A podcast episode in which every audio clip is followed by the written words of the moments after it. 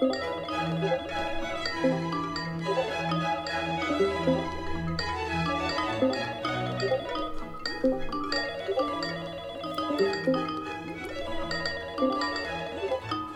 suis Elvire Bornand et avec Frédéric Le Tourneux, on vous propose de suivre notre enquête. Dans La Bonne Cage, on diffuse tous les 15 jours un épisode thématique sur un des aspects du quotidien des personnes qui vivent ou qui travaillent à la Boissière, un quartier populaire de Nantes. Pour accompagner, mais aussi pour enrichir cette écoute, on vous propose aussi un bonus sous la forme d'un entretien avec une chercheuse en sciences humaines et sociales. Parfois, pour des raisons d'agenda, on ne parvient pas à diffuser les deux en même temps. C'est le cas cette fois-ci pour le bonus de l'épisode 4 qu'on ne vous propose à l'écoute qu'aujourd'hui. Au fil des semaines du confinement à la Boissière, la précarité des habitants et habitantes s'est aggravée. Au début, tout le monde parlait des attestations. Comment faire sans imprimante Que faire quand le français est une langue qu'on parle mal ou qu'on ne le lit pas et écrit qu'avec de grandes difficultés Les voisins se sont entraidés. Des professionnels ont imprimé des attestations et les ont mises à disposition. Et puis très vite, il y a eu la question de l'alimentation. D'abord sous la forme d'un renvoi à sa situation de personne précaire pour les habitantes et habitants qui ne pouvaient payer leurs courses qu'avec du liquide ou des chèques alimentaires, ce que n'autorisait pas l'hypermarché au début. Le confinement a été décidé au milieu du mois de mars. Les budgets tenaient encore. Fin mars, ce n'était plus le cas. Parce que des personnes en chômage partiel ou en arrêt de travail n'ont pas immédiatement perçu de revenus, parce que des membres de la famille ont été accueillis au domicile, parce que pour les enfants, il n'y avait plus la cantine. À la Boissière, l'alimentation est un enjeu important. Il existe de nombreuses initiatives habitantes, associatives, institutionnelles concernant l'accès à l'alimentation. Table d'hôtes, petit déjeuner solidaire, jardin partagé, panier de fruits et légumes. Sylvie, une habitante que vous commencez à connaître si vous nous suivez, est en train de lancer avec son amie Brigitte l'association Cultive ton bio. Bénéficiaire par le passé de l'aide alimentaire, ce qui compte pour elle aujourd'hui, c'est qu'à la Boissière, les habitants et habitantes puissent produire et manger une alimentation de qualité. La chercheuse Dominique Paturel a titré l'un de ses articles Faut-il continuer à nourrir les pauvres? Sylvie n'a pas envie d'être nourrie. Elle revendique, pour tous et toutes, quelle que soit la situation économique, un droit à l'alimentation.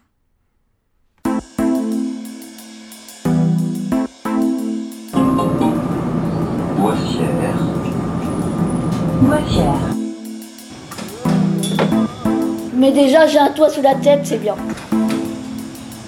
Disons que je suis bien chez moi, mais enfin, euh, je veux un peu plus grand quand même. J'ai une petite retraite. Les jeunes ici, ils font quoi? Ils se cachent? Quand j'étais jeune, justement, au chaîne des Anglais, on se moquait beaucoup du quartier de la Boissière. Quartier de vieux, euh, on les appelait les ch'tis. Parce que Nantes, c'est quand même pas Marseille, hein. faut pas raconter l'histoire. La Bonne Cage, un podcast de Frédéric Le Tourneux et Elvire.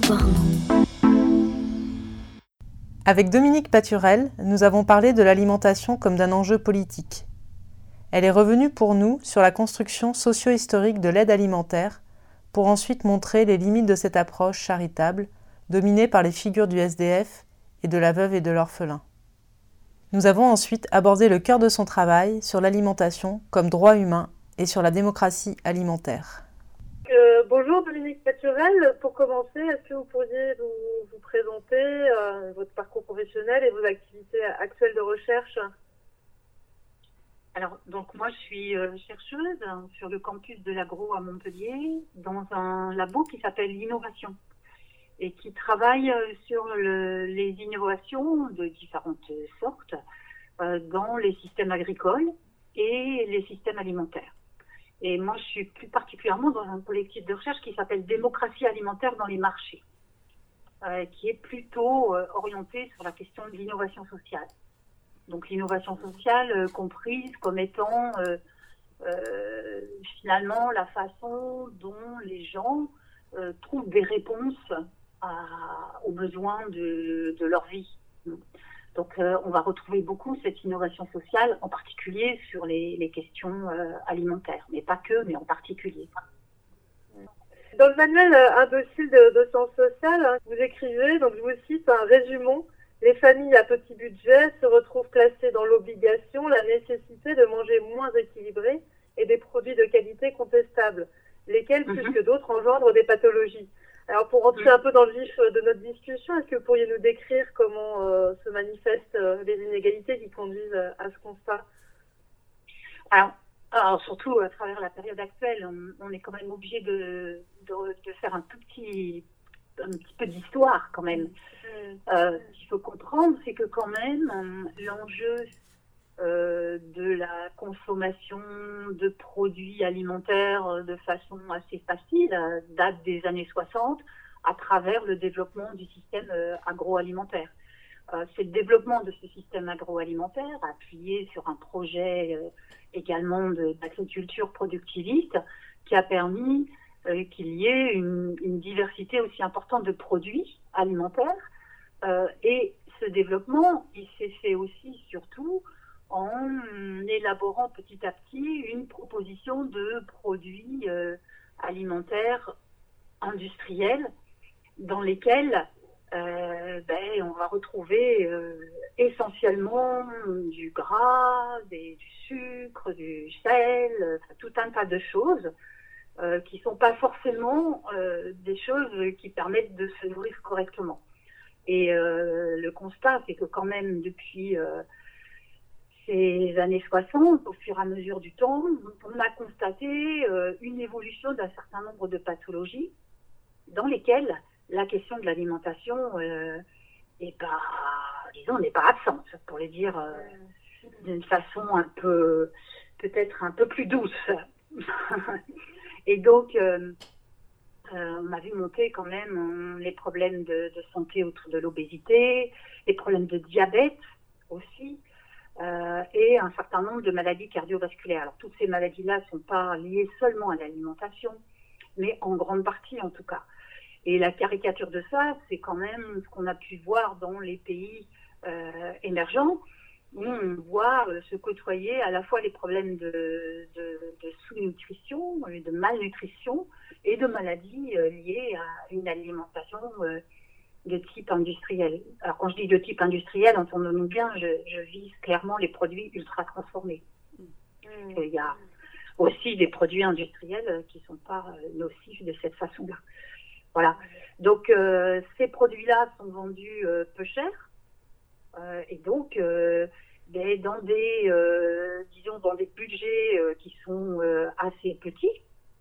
Ben, c'est plutôt vers ça qu'on va se diriger et, en, et aussi pour d'autres raisons parce que les choix de politique sociale euh, qui ont été faits ont été des choix qui, qui sont plutôt ceux d'accompagner la question de, de l'allocation de- du logement par le biais des allocations logement par exemple ou de protection de la santé, etc., etc., avec euh, finalement le fait de renvoyer euh, la population qui a des petits budgets sur la filière de l'aide alimentaire, euh, qui s'est développée de façon assez forte dans un pays comme le nôtre à partir des années 80 à peu près. Le dispositif d'aide alimentaire tel qu'on le connaît aujourd'hui date euh, du milieu des années euh, 80. Euh, et donc on, a simplifié la réponse euh, sociale en hum, distribuant des denrées alimentaires.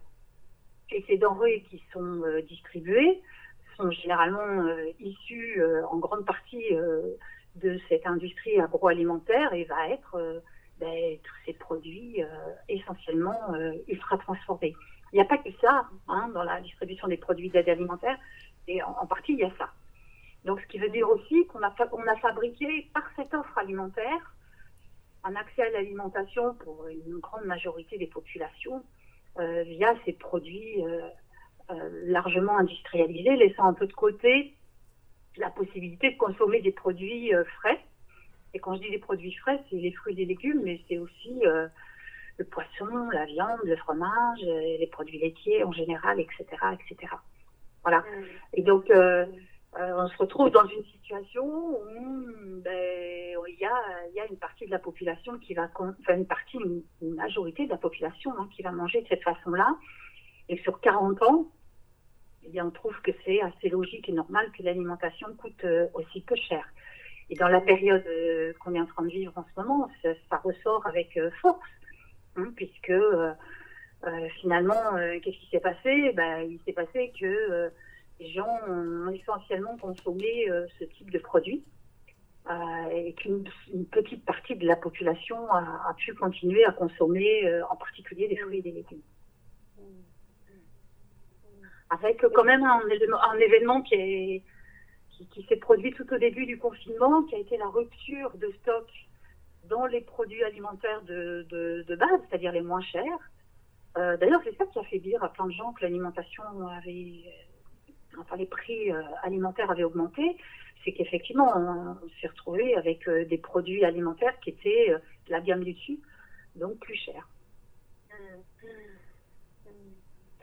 Et, vous en parliez tout à l'heure, la mise en place du dispositif, euh, en, enfin en France en tout cas, autour de l'aide alimentaire. Euh, vous dites dans vos travaux qu'elle euh, cette politique d'aide alimentaire, elle s'est structurée un peu autour de deux figures genrées, avec d'un côté la figure de l'homme de la rue et de l'autre côté celle de la veuve et de l'orphelin. Est-ce que vous pourriez nous, nous les présenter un peu, ces deux figures emblématiques qui historiquement ont, construit cette, cette offre de, d'aide eh ben, alimentaire? parce, que parce que c'est vrai que le, le modèle de l'aide alimentaire, euh, alors aujourd'hui, il a tendance à être généralisé, c'est-à-dire si on écoute le discours euh, des, opérateurs de l'aide alimentaire ou de la société en général, hein, euh, il y a une espèce de, truc en toile de fond qui serait que toutes les personnes qui ont besoin de passer par l'aide alimentaire pour manger sont des, des, gens en situation de très grande précarité. et qu'est-ce que c'est la très grande précarité? Eh ben, ce sont essentiellement euh, les gens euh, dans la rue. Et, dans l'imaginaire collectif, les gens dans la rue, bah, d'abord, c'est souvent des hommes, même si aujourd'hui il y a des, femmes et des enfants, mais c'est essentiellement des hommes. Et, ces hommes en question, euh, bah, souvent, on, les pense comme étant euh, des, des, gens qui sont tombés dans la rue par accident. et que donc ils ont besoin d'être aidés. Et ça, ça soutient euh, la, figure emblématique euh, charitable du, clochard, du prochain qu'il faut aider. Et, le côté, euh, l'autre côté de cette médaille-là, ben, c'est de penser qu'il faut aider les veuves et les orphelins, c'est-à-dire les femmes seules avec des enfants. Donc aujourd'hui, on a un renforcement assez fort de ces figures. Alors elles se parlent autrement, euh, elles se parlent pas exactement comme ça, mais quand même dans l'imaginaire et y compris sur le plan politique, qui sous-tend euh, le discours sur l'aide alimentaire, c'est quand même la référence à, à ces deux figures, quoi. Des, des, des, hommes seuls euh, qu'il faut aider, qui sont incapables de se débrouiller, en particulier parce que ces hommes euh, qui sont dans la rue comme ça, c'est ça représente aussi peut-être ce que d'autres hommes pourraient devenir. Mmh. Et puis des femmes seules avec des enfants, et c'est bien connu, une femme seule avec des enfants, c'est vulnérable et c'est fragile, il faut donc les protéger. Voilà. Et ça, ça soutient quand même très fortement le discours euh, autour de, de l'aide alimentaire.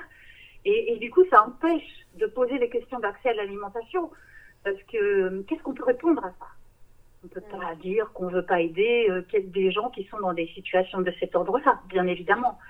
Euh, sauf qu'il faut différencier euh, ce qui serait euh, de l'ordre d'une aide alimentaire d'urgence à des gens pour lesquels il n'y a pas d'autre solution pour accéder à l'alimentation. Hein donc, euh, bon, effectivement, les gens qui sont dans la rue, par exemple, hein, euh, mais euh, c'est pas c'est pas le cas euh, de la plupart des, des, personnes qui viennent à l'aide alimentaire. Hein, en gros, euh, si, alors donc ça avant la avant la pandémie, hein, puisqu'après la pandémie, il y a, y a une situation qui est assez assez compliquée et, et, et, qui fait que les chiffres vont bondir de façon pas possible. Mais disons que sur les 5 millions 5 de personnes hein, qui étaient bénéficiaires de l'aide alimentaire, euh, on peut se dire qu'il y en avait quand même une, pratiquement 80% hein, qui avaient possibilité d'accéder à l'alimentation autrement euh, si on leur donnait la possibilité d'y accéder. Mmh. Donc ça, c'est quand même, euh, ça, ça, paraît quand même important. Et du coup, ça paraît normal dans la situation dans laquelle on est de penser que 5 millions 5 euh, de, de personnes euh, soient finalement assignées à manger comme ça. Euh, puis bon, ce qui a aussi beaucoup renforcé cette situation-là, ça a été la construction même de cette filière de l'aide alimentaire, hein, qui s'est qui s'est basée à la fois sur le fait de récupérer les invendus de la grande distribution et à la fois des subventions publiques pour acheter un certain nombre de, de produits. Donc la loi sur l'anti-gaspillage aussi, hein, dans un premier temps, qui prévoit donc plusieurs mesures hein, pour lutter contre le gaspillage. La, la, la, première des propositions, c'était de le donner au dispositif euh, d'aide alimentaire. Mm. du coup, ça a aussi renforcé euh, cette, euh, cette vision-là. C'est-à-dire, plus il y a de, gaspillage et plus il faut qu'il y ait de gens pour le manger. Mm. Le cercle est. c'est simplé comme raisonnement, mais c'est quand même ce qui s'est passé. Mais, justement. Pardon. ça nécessite quand même de, de, faire un petit effort de déconstruction de la situation euh, pour comprendre que ce qui sous-tend ça, c'est quand même une vision, euh, une, vision philanthropique, une vision charitable, euh, qui est vraiment liée au système économique dans lequel on est. c'est pas, c'est l'altruisme, et en tout cas, c'est clairement une rupture d'égalité dans l'accès à l'alimentation, parce que ça veut dire que ben, tout le monde ne peut pas manger des produits frais et avoir probablement une façon d'accéder de, à un changement dans ses pratiques alimentaires mm. en réintroduisant, euh, par exemple, là en ce moment, on nous explique qu'il faut manger moins de viande et, et, et, remettre euh, dans, dans, nos assiettes des légumineuses. Ben, oui, on voit bien que pour l'instant, euh, c'est pas facilement accessible. Et, justement, dans, dans cette euh, tension-là que, que vous, vous, soulignez, hein, vous, vous, le reprenez dans un article euh, que vous avez titré euh, Faut-il continuer à nourrir les pauvres? On sent cette tension, vous la, vous la soulignez, entre le paradoxe entre d'un côté, finalement, avoir un traitement des personnes précaires comme bénéficiaires passifs de l'aide alimentaire, de produits qu'on leur, qu'on leur donne, et de l'autre, des initiatives hein, qui visent à encourager les gens à se reprendre en main, à reprendre en main leur alimentation et à cultiver eux-mêmes euh, leurs légumes ou, leurs ou, leurs fruits. Euh, nous, ce qu'on a constaté à, la Boissière, c'est que des, personnes qui étaient en grande situation de précarité euh, semblaient se reconnaître plutôt dans cette volonté euh, d'agir, de soi-même agir en tout cas. On a rencontré notamment Sylvie, hein, qui est une des, personnes qu'on suit d'épisode en épisode, qui, qui, est en train de monter une association qui s'appelle euh, Cultive ton bio euh, pour cultiver la terre. Enfin voilà, avec vraiment cette, envie de euh, d'être aussi dans le faire et dans l'agir. Vous mobilisez-vous une dimension éthique hein, pour proposer de dépasser finalement cette dichotomie entre d'un côté assistance et de l'autre côté pouvoir agir à travers cette notion d'éthique du care? Est-ce que vous pourriez nous en dire un peu plus sur qu'est-ce que vous entendez par cette notion de, d'éthique du fer Alors, quand on parle d'alimentation? Ouais.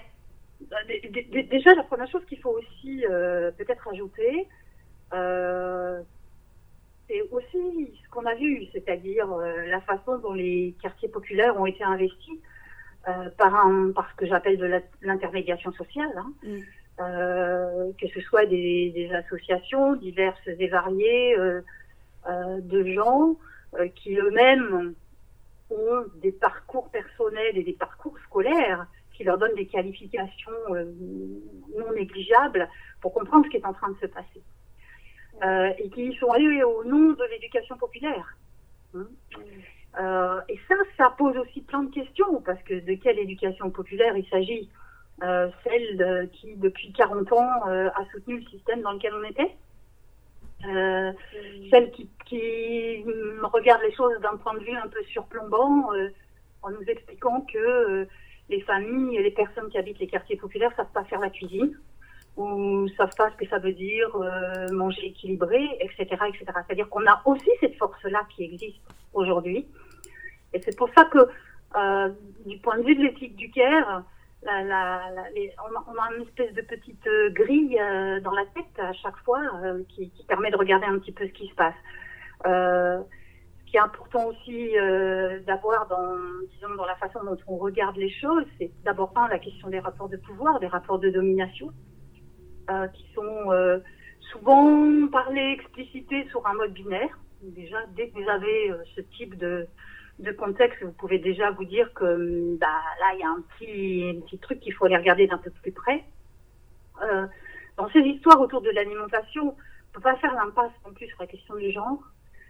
parce que les femmes sont quand même extrêmement mobilisées par ces questions d'alimentation, pas simplement sur le fait de, de, faire les courses ou d'aller jardiner ou je sais pas quoi, mais toute la chaîne d'actes, de tâches qui sont nécessaires tous les jours pour pouvoir manger, c'est souvent elle qui le porte.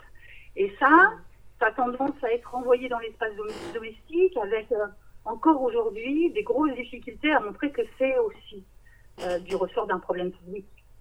Mm. Euh, c'est comment finalement ces histoires d'alimentation sont pas juste quelque chose à résoudre par les femmes pour qu'elles trouvent des solutions par les femmes et puis par les hommes aussi. Hein. Je veux dire, la question du genre, elle est aussi intéressante dans la mesure où elle permet de rendre saillant euh, ce qui se passe euh, en termes de, de minorité, en termes de aussi de, de, de, de problèmes spécifiques à des, des, groupes sociaux. Donc, euh, ce qui veut dire, ce qui veut dire, ce qui veut dire que euh, moi, j'ai pas de doute hein, sur la conscience euh, qu'ont euh, l'ensemble des, gens, en particulier euh, sur ces quartiers, sur la place de l'alimentation pour eux. J'ai pas de doute là-dessus. Et je veux dire, avoir un doute là-dessus, euh, c'est rester dans une vision surplombante qui serait que des gens savent et d'autres savent pas. Euh, en plus, euh, ces modèles alimentaires qu'on essaie d'amener, que ce soit le bio, ou même ces questions de fruits et légumes, hein, euh, c'est fait quand même aujourd'hui sous des formes euh, qui sont assez violentes quand même, hein, puisque finalement, dans une certaine mesure, elle part du principe euh, que euh, les gens savent pas et qu'il faut qu'on leur apprenne. Quoi. Mm. Bon, je dis des fois de façon un peu caricaturale, vous croyez qu'une mère de famille, quand elle se lève le matin, la première chose qu'elle se dit, c'est aujourd'hui, tiens, qu'est-ce que je vais pouvoir faire pour empoisonner ma famille? Mm. Donc, euh, on, voit bien, on voit bien que derrière, il y a un projet euh, politique dans lequel la démocratie n'est peut-être pas au rendez-vous quand même. Hein. Donc, euh, on ne peut pas avancer sur ces histoires euh, d'alimentation euh, comme ça. bon, depuis les années 2000, il y a des plans nutrition santé, des politiques sociales, des politiques de santé qui sont qui, qui s'affirment avec force et qui seraient autour de l'idée que il suffit qu'on change nos pratiques alimentaires les gens qui ont des petits budgets, il suffit qu'on leur apprenne à faire la cuisine. Euh, oui, c'est, je veux dire, la question, elle n'est pas là.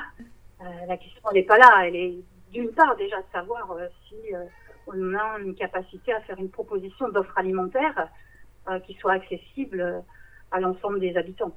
Hein. Donc ça, c'est la, ça, c'est la première question. Et, et bon, on n'a pas besoin de faire des grandes études pour savoir que la question des ressources est bien évidemment souvent la raison pour laquelle les les gens euh, font le choix d'acheter des produits de, de, mauvaise qualité. Donc euh, ça, et puis, je, je le rappelle, cette histoire de quand même de 40 années euh, d'imposition, d'une consommation de masse, etc. On ne sort pas de 40 années comme ça et, et, et faire comme si on n'avait pas vécu tous dans ces conditions-là, c'est quand même une drôle de façon de concevoir la vie ensemble. Et en, en reprenant justement euh, ces, euh, ces, deux idées, euh, sur la question des budgets, vous soulignez que c'est pas pas seulement seulement bien sûr je le dis entre guillemets, mais le combien ça coûte le produit qu'on met dans le caddie. mais c'est tous les autres coûts induits que vous soulignez. il faut se déplacer pour, euh, pour aller acheter à manger, il faut de l'énergie et des équipements euh, pour, euh, cuisiner. Mm. on a vu aussi, nous à la Boissière, pendant le confinement, que c'était aussi la manière de pouvoir payer ou non ses achats, parce qu'une des premières mesures, ça a été d'interdire mm. les mm. espèces ou les chèques alimentaires, alors qu'on a beaucoup de personnes qui n'ont pas de carte bleue ou d'autres moyens de, de paiement. Euh, et pour aller euh, plus loin dans ce que vous disiez de ces, ces 40 années euh, d'héritage, c'est aussi 40 années d'une dualisation de la manière de catégoriser les personnes qui mangent. Et vous, le vous dites, il y a d'un côté les consommateurs, alors qui sont libres en quelque sorte d'accéder à l'alimentation qu'ils veulent, et il y a les non-consommateurs, les personnes précaires qui, elles, sont obligées de se plier à, à, des règles de fonctionnement. Est-ce que vous pouvez un peu développer ces deux figures? Alors, si, si, si on regarde ça du point de vue de l'éthique du Caire, Ouais. euh, on pose la question autrement. Mm. C'est-à-dire qu'on se dit, euh, qu'est-ce que ça voudrait dire si on considère qu'on est tous des mangeurs? Ouais. Voilà. Et tous des mangeurs, euh, ben, c'est toutes les populations, y compris les industriels Mm. de l'agroalimentaire, y compris les paysans, euh, y compris euh, l'artisan boucher ou le boulanger. Vous voyez, ça veut dire qu'à ce moment-là, on regarde les choses un peu différemment.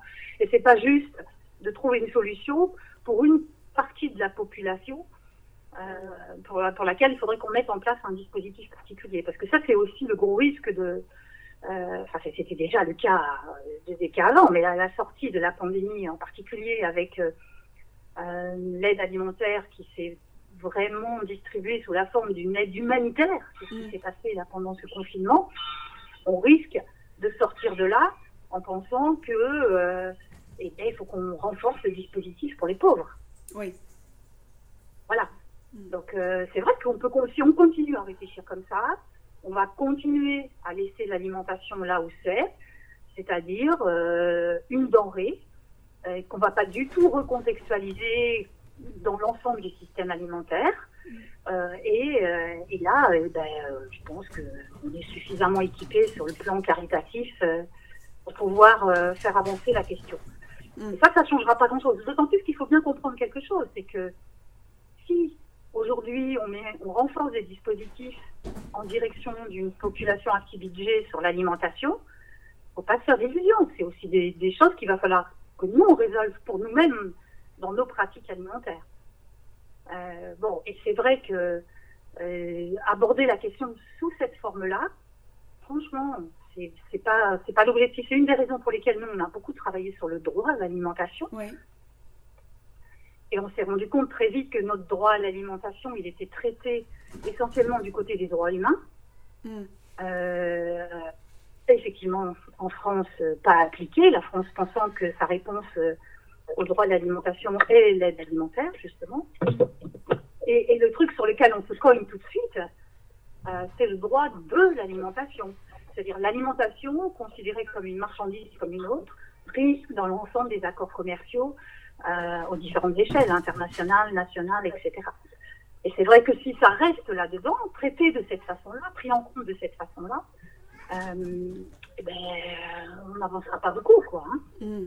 On n'avancera pas beaucoup.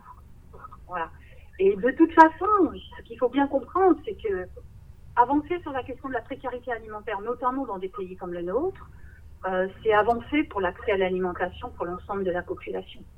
Donc, C'est pas, c'est pas, c'est quelque chose qui, euh, je veux dire, hum, c'est vrai que moi j'y rentre par la précarité alimentaire parce que parce que parce que c'est comme ça que s'est construit mon, sujet de, recherche. Hein, je suis dans une équipe qui travaille sur les circuits courts Euh, et euh, très vite je me suis rendu compte que dans ces circuits courts, en tout cas, il y avait une partie de la population qui était absente.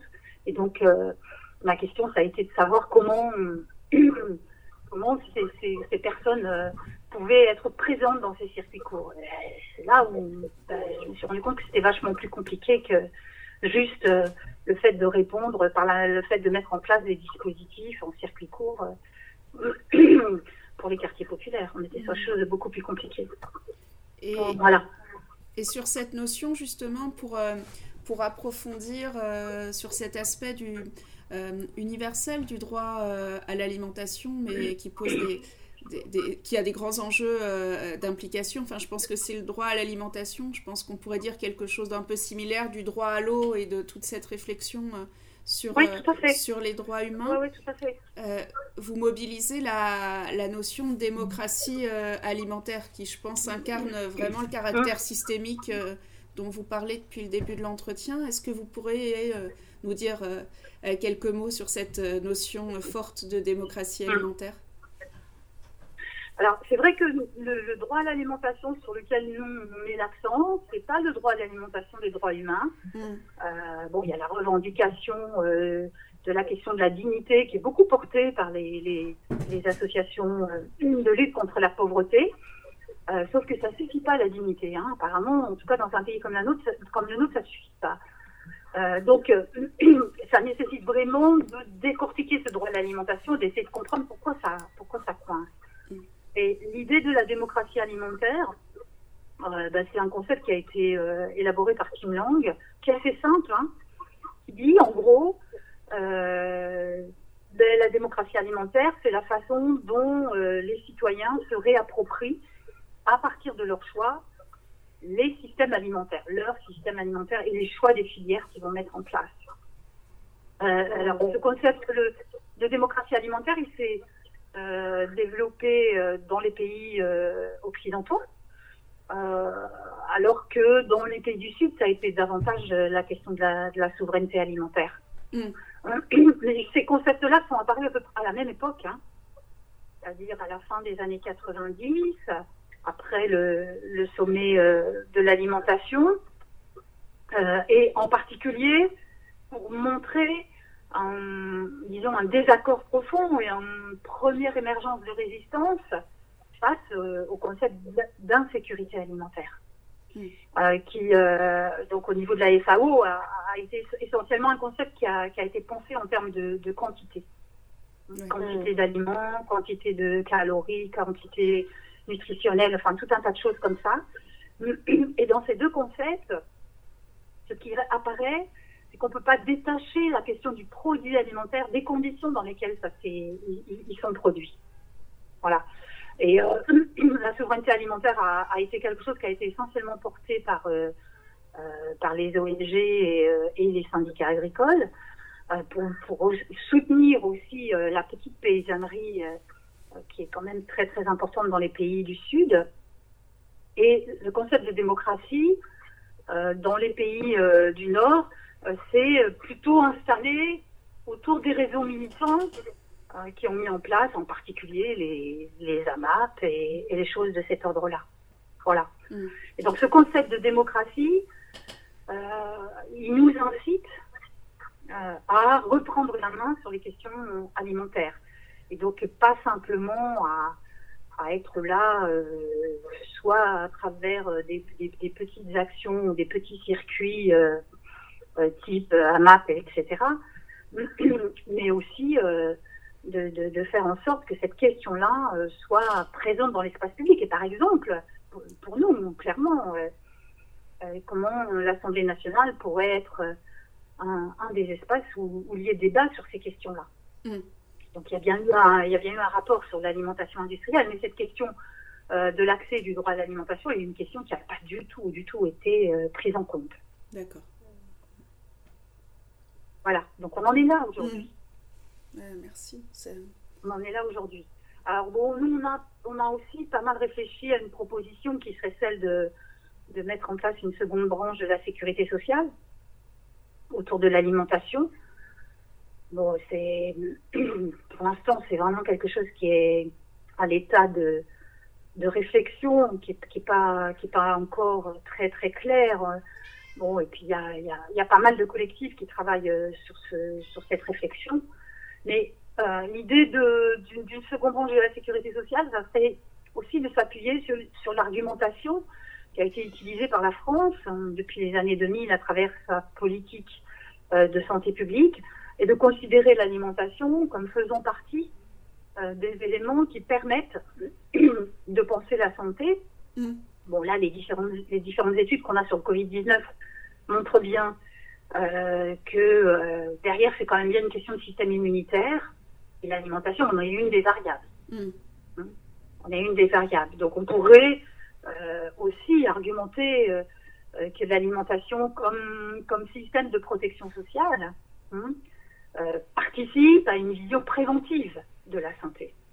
Ce qui est un peu compliqué dans notre système de santé, qui est surtout branché sur la dimension curative. Mm. Mais bon, c'est une des, une des pistes qui pourrait, euh, sur le plan politique, Oui. en tout cas, euh, peut-être euh, permettre de commencer à, formali- à formaliser cette question du droit. Mm. Mais on n'avancera pas sur cette question si, si, si, si la question du droit est, est pas, dans une certaine mesure, sanctuarisée quelque part. Oui. C'est pour ça que nous propose qu'il soit inscrit dans la Constitution. Et on, on vient d'aborder le, le domaine euh, euh, politique euh, tout à l'heure sous l'angle du travail sur les territoires. vous avez brièvement mentionné le, le, fait que quand quand la question de l'alimentation a fait irruption sur les quartiers prioritaires, euh, mm. notamment dans, dans l'éducation populaire, c'était sur des objectifs qui n'étaient pas forcément ceux, ceux des habitants. Est-ce que vous avez aussi des pistes sur la manière dont le travail social ou plus généralement le travail d'intermédiation sur, sur les quartiers, sur les enjeux d'alimentation pourrait évoluer? Alors, quand vous parlez de travail social, vous parlez de, Des professionnels du travail social, des travailleurs sociaux? Oui, euh, je pense que... Si c'est le cas, du côté des travailleurs sociaux, on a un gros problème. Mm. Euh, qui est que l'appareil de formation est quand même pas très ouvert à cette question de l'alimentation. L'alimentation est traitée euh, soit sous, sous, des aspects nutritionnels, mm. portés par un certain nombre de métiers, hein, euh, soit comme, comme, comme moyen d'inclusion. Ça, c'est quand même, ça, je trouve ça très fort, d'ailleurs. C'est-à-dire que c'est intéressant d'ailleurs, hein, parce que ça, veut dire aussi que l'alimentation, c'est pas juste une fonction biologique, c'est aussi une fonction sociale extrêmement importante. Et c'est cette fonction sociale euh, qui est embarquée par le travail social depuis, depuis longtemps, hein, euh, qui considère euh, que finalement faire la cuisine ensemble ou du jardin ou, ou, ou je sais pas quoi, ou les ateliers, ou je sais pas quoi. C'est une façon d'être ensemble et de reconstruire du lien social. Mm. ce qui semble, oui, c'est clair, c'est une bonne façon de, poser les questions. Sauf que, euh, euh quand même, depuis 20 ans, on voit bien que l'alimentation, euh, ben, c'est aussi sa forme politique qui est intéressante. et donc, autour de ça, le, travail social est, vraiment, vraiment très, très en retard très en retard. Euh, bon, moi j'ai euh, pas mal essayé hein, de, discuter avec certains euh, certains lieux de formation, mm. donc y compris euh, en voyant comment on pouvait interagir directement sur ces questions-là. Par exemple, dans le séminaire démocratie alimentaire qu'on a fait, on a fait un micro masterclass dans lequel on a, on a croisé trois publics étudiants, des ingénieurs agro, euh, un public d'étudiants dans un master environnement et une promo de, de travailleuse sociale. Ouais, C'était euh, euh, extrêmement intéressant de voir comment ces jeunes femmes amenaient le réel de l'accès à l'alimentation à travers euh, les, les, situations qu'elles rencontraient et, les, et, le, et, le, niveau de réflexion qu'elles avaient. Elles avaient quand même tout compris sur pas mal de choses. Et, et, et, donc les autres étudiants étaient un peu euh, ébahis, quoi, parce que c'était une réalité à laquelle ils n'avaient pas accès. Hein. Mm. Mais eux-mêmes avaient euh, euh, une façon d'accepter le croisement des savoirs qui était peu présent du côté du travail social. Peu présent. Et, qu'on peut comprendre. C'était pas la faute des, des uns ou des autres. Hein. C'est les, les, cursus de formation euh, qui font aussi que ben, on se mélange pas comme ça. Et sur une ville comme Montpellier, par exemple, euh, où il y a un campus universitaire qui est quand même assez important avec la présence en particulier d'une école d'ingénieurs agro, euh, donc euh, toute une population de, de, jeunes qui font quand même beaucoup de choses. Euh, le, le, campus de formation du travail social est quand même pas très en lien avec les autres. Quoi. Mm.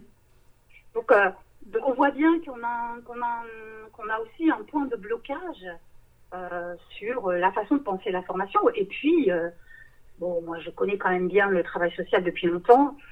On aurait vraiment besoin d'une reconnexion de, du travail social avec ses origines, qui était quand même avant tout dans une vision radicale euh, autour de, la question politique de l'émancipation euh, des, personnes.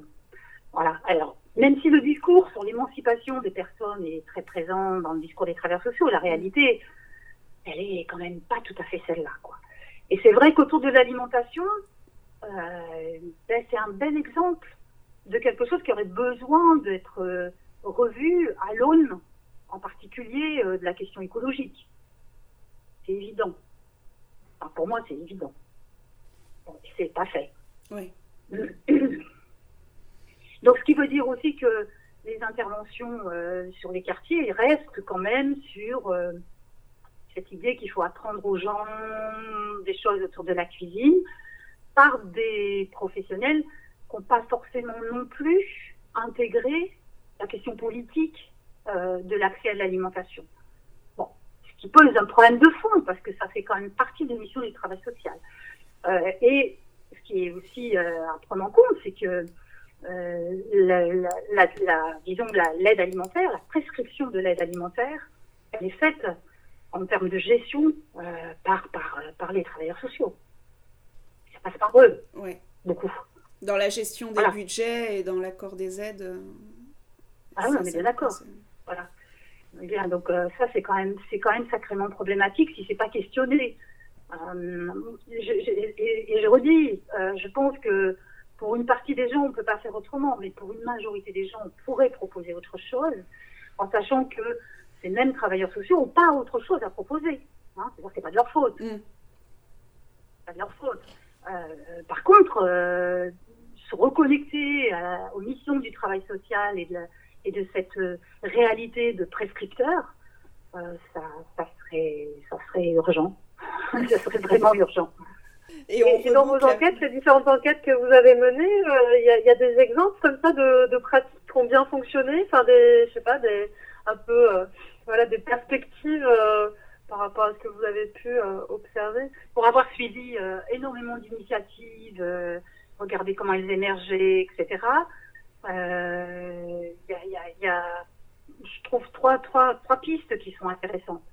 Il y a le travail qui a été engagé par le réseau Cocagne, même si là, ça vaut le coup d'aller regarder quand même euh, le fait que le système économique repose euh, sur la question de l'insertion par l'économie, donc ça, ça pose quand même plein de questions. Euh, mais ça n'empêche qu'il y a un, un- un- travail euh, qui a été fait d'ouverture du dispositif euh, des paniers du, du réseau Cocagne aux populations à, à petit budget et en particulier, c'est assez fou hein, quand même ce que je vais vous dire, et en particulier aux gens euh, qui sont concernés, enfin qui, qui sont euh, en contrat d'insertion sur ces jardins. Mm. Puisque des dispositifs où il y a des gens à petits revenus, dans des statuts, des contrats de, de cet ordre-là, qui n'ont pas accès aux produits, il y en a un paquet hein, quand même. Il y en a un paquet, j'exagère. Il y en a un certain nombre. Voilà. Donc ça, ça vaut, ça vaut le coup d'être rediscuté. Je trouve que sur les deux dernières années, il y a eu vraiment une remise en question assez forte, que ce soit euh, dans des petites initiatives, euh, telles que j'ai pu le voir sur euh, portées par des, des petites assos, euh, sur le fait que l'accès soit aussi possible pour, pour les gens qui sont euh, en situation de, de producteurs et sont sur des contrats aidés. Quand je dis contrat aidé, c'est au sens large. Voilà. Donc euh, ça c'est ça c'est intéressant. Donc je trouve que le, le, le travail du réseau Cocagne, en tout cas, euh, disons dans la durée, c'est- un c'est un des rares qui, a- qui, qui a posé toutes ces questions-là, même s'ils les ont pas mis concrètement en, en, en place tout le temps, etc. Mais en tout cas, euh, les, leurs pratiques euh, sont quand même plus euh, en accord avec ce qu'ils disent. Après, il y a un, autre dispositif qui est, extrêmement intéressant, qui est le travail qui a été fait par l'association VRAC, euh, qui est partie de, Lyon, où là, c'est un, un groupement d'achat qui s'est mis en place avec les habitants euh, sur l'achat ensemble de produits bio. Euh, donc c'est un, travail qui, s'est fait, qui s'est beaucoup travaillé en amont euh, par la participation des habitants, à goûter des trucs, à choisir des aliments, à s'organiser, etc. Euh, et VRAC euh, donc a fait des petits, puisqu'aujourd'hui il est, c'est VRAC existe sur bien d'autres villes. D'ailleurs, je me demande s'il n'y en a pas un, un à d'ailleurs, je ne suis pas sûre, mais il semble bien qu'il y en sont, ouais. Euh, et donc, euh, donc là, c'est pareil, c'est, on, est, on est sur le, sur le, le groupement d'achat, donc euh, c'est pas, c'est pas des fruits et des légumes, euh, c'est plutôt des produits secs, mais en tout cas, c'est comment on se met ensemble pour accéder euh, à des produits bio.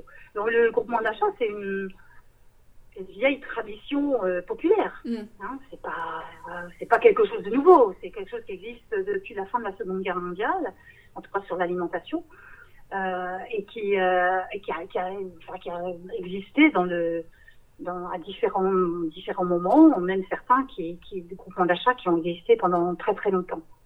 Voilà. Donc ça, c'est une, une démarche qui est, qui est super intéressante.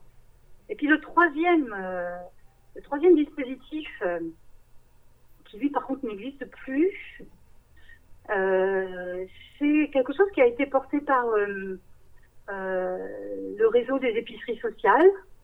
Mhm. Donc avant sa disparition, avant qu'il dépose le bilan, pour de sombres raisons d'ailleurs, euh, et qui a été celui d'acheter la production agricole de producteurs en difficulté euh, et mis à disposition dans les épiceries sociales. Mm. Donc à chaque fois que ça a été possible, ça a été euh, des- de la production bio, mais pas que bio, puisqu'il y a des régions où c'était pas, c'était pas, c'était pas ça. Et ce dispositif a été vraiment très très intéressant parce que il a mobilisé euh, la question de la solidarité à toutes les échelles, quoi. Mm. à la fois euh, du côté des épiceries euh, et ça n'a pas été le plus simple, simplement parce que le concept d'épicerie sociale est quand même sur le modèle caritatif hein, aussi. Donc arriver à faire bouger les bénévoles et les salariés des épiceries sociales vers le fait de participer à la solidarité auprès des producteurs et puis euh, aussi pour les producteurs hein, de, de- de découvrir euh, que dans les quartiers il y a des gens qui accèdent jamais à leurs produits et que du coup c'était aussi pour eux euh, le fait de, de mettre en acte hein, euh, cette question de solidarité aussi de ce côté-là. Donc, euh, donc voilà. Donc ça c'est ça fait partie des, des, des, des dispositifs qui sont vraiment intéressants. Alors le problème de ces dispositifs, pour tous tous ces dispositifs, c'est que compte tenu du contexte dans lequel on est, euh, s'ils sont pas euh, soutenus euh, par des, fin- des financements publics, bah, au bout d'un moment donné, ils peuvent plus fonctionner, ou alors ils sont obligés d'aller sur des modèles économiques qui, qui, de fait, les obligent à quitter une partie de ces questions de, de solidarité et d'accès. Y a pas, y a, enfin, je veux dire, c'est impossible d'imaginer que ces dispositifs fonctionnent sur le modèle entrepreneurial classique. Voilà. Et ça, c'est et ça, c'est un vrai problème. Alors que fondamentalement, euh, l'alimentation, c'est une mission régalienne. Mm. Donc, voilà, ça devrait pas se poser comme ça, mais mais c'est pas le cas. Donc, euh, du coup, ce qui veut dire aussi que toutes les initiatives qui se montent euh, appuyées sur des, des, des questions de partage, de solidarité ou de choses comme ça, ben, une fois que les subventions ne sont plus au rendez-vous, ces, ces, ces modèles-là, ils ont du mal à tenir. Quoi. Mm. Donc, euh, euh, c'est pour ça aussi que qu'à un moment donné, ça c'est cool. Quoi. Un dispositif comme Unitaire, alors il faut savoir qu'Unitaire euh, donc, a déposé le bilan, enfin, Landes a déposé le bilan, et euh, en gros a été repris par le groupe SOS. Mm. Donc sur un modèle entrepreneurial euh, de l'économie socialiste solidaire qui, qui est basé sur le business social. Ouais. donc euh, donc euh, c'est on n'est plus on- ça ça n'a plus rien à voir. Quoi. Et on en revient, euh, on en revient aux politiques euh, qui, est, qui est, je pense, le, le fil euh, conducteur de, Ouais. de cet entretien euh, avec, euh, avec ces exemples-là. euh, et, et en effet, euh, l'économie sociale et solidaire qui pourrait apparaître euh, comme la solution euh, entre l'assistance et l'entrepreneuriat, mais qui en fait euh, l'est pas euh, si on se place d'un point de vue politique. Enfin, si, si j'ai... En tout cas, à partir du moment où on fait le choix que l'économie sociale et solidaire est du côté du business social, Mm. On est on est bien. Hein, Oui, si on est du côté d'un d'un choix d'économie sociale populaire, Mm. c'est-à-dire soutenu par de la subvention publique, et peut-être, euh, bon, puisque nous, par exemple, sur notre histoire de sécurité sociale, on, on- on propose un, un dispositif, c'est pour ça qu'on l'appelle sécurité sociale, hein, Mm. sur le modèle de la sécurité sociale, donc par le biais de la cotisation. Bon, c'est- ça peut être aussi, euh, enfin, aujourd'hui, ça serait des modèles super intéressants. Et cette question qu'on pose sur l'alimentation, on la poser sur l'eau. Hein. Oui. C'est quand même un des trucs de la pandémie qui est qui est assez incroyable. Ça a été quand même le problème de l'accès à l'eau euh, dans les 15 premiers jours, en particulier pour euh, les gens qui étaient dans la rue, Mm. et en particulier pour les gens qui étaient dans les squats, dans les bidonvilles et dans les camps.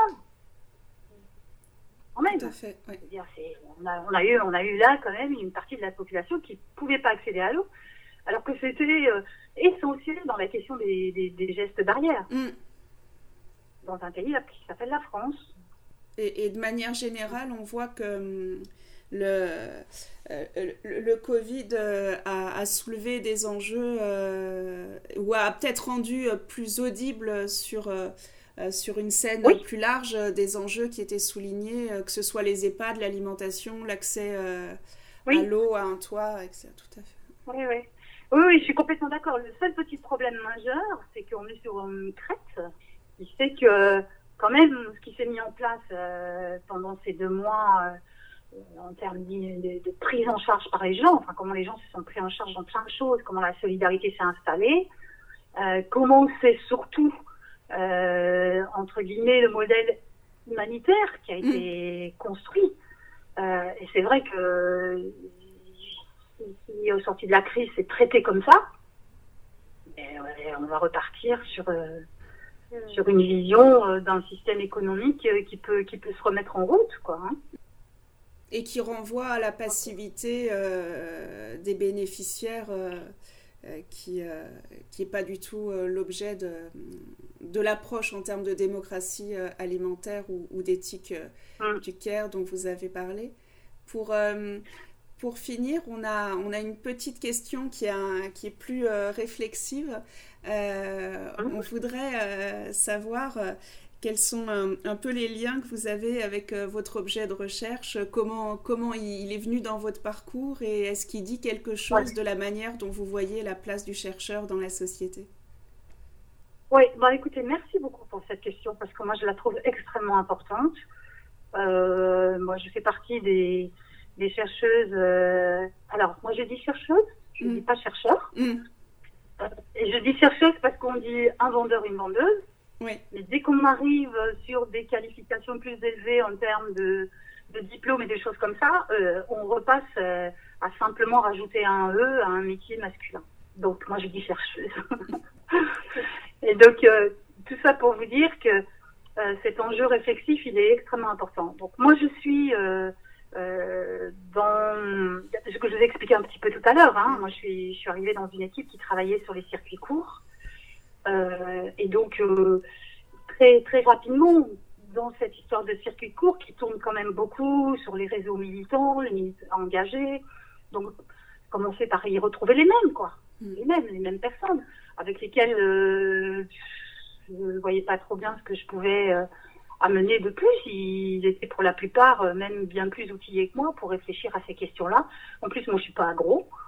Donc, les histoires d'agriculture, c'est pas mon truc. Donc je risquais pas de, pouvoir participer à grand chose euh, par rapport à ça. Donc, et je suis allée sur ce que moi je connaissais, c'est-à-dire la, question de, de, la précarité et, et, et, tout ce questionnement autour de, de l'intervention. Euh, et qu'est-ce que ça fait l'intervention? C'est-à-dire qu'est-ce que qu'est-ce que ça fait euh, en tant que chercheur, chercheuse, euh, d'être sur de l'intervention avec les gens? Qu'est-ce que ça vient dire du croisement des savoirs? Qu'est-ce que ça vient dire des, nouvelles productions de connaissances? Ou bien est-ce que ça sert à rien? Etc. etc. Et ça m'a aussi beaucoup euh, intéressé autour de l'idée d'une science qui serait neutre. Euh, alors moi, je me sentais pas forcément euh, euh, en accord avec ça, tout simplement parce que je ne me sens pas me découper en tranches. Je suis pas chercheuse derrière mon écran à un moment donné, et puis en train de discuter avec des gens qui m'expliquent comment ils accèdent à l'alimentation. la séparation, ce n'est pas comme ça. Hmm. Donc ça pose aussi clairement la question des dispositifs de recherche. C'est-à-dire comment on, on réfléchit euh, euh, la façon dont on construit son dispositif de recherche. Or, on est aussi dans des financements de la recherche qui permettent pas ça ça demande du temps, évidemment, hein. Euh, puisque en gros, ça veut dire quoi? Ça veut dire euh, euh, aller discuter avec les gens, plutôt dans une forme participative et d'observation, pas l'inverse, pas d'observation participante, mm. mais de participation observante.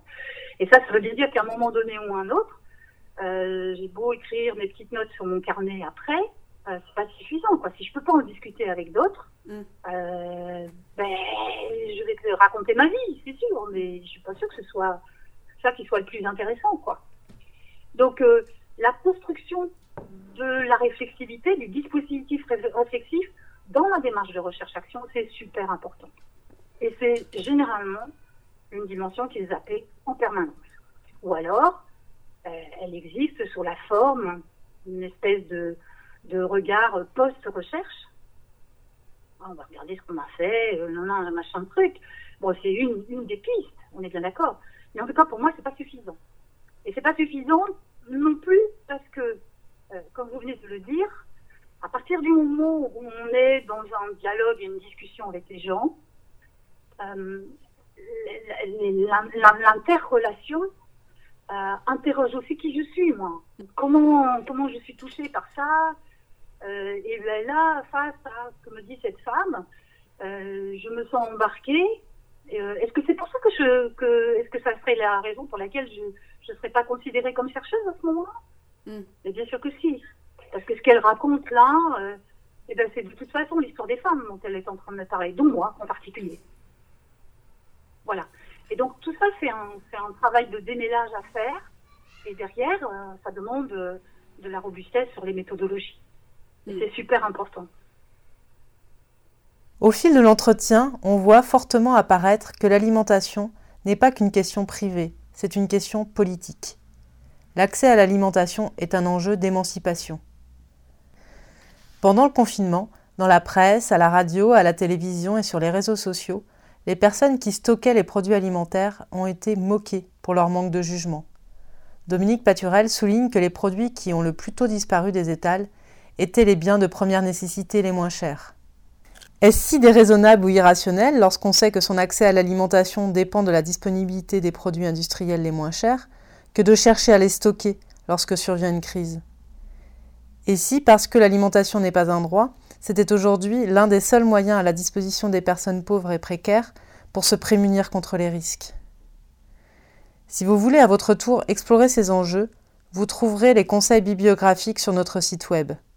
Vous pouvez aussi venir nous trouver sur les réseaux sociaux pour discuter avec nous. On se retrouve le 3 juin pour un épisode consacré au logement et un bonus en compagnie de la chercheuse Pascale Pichon.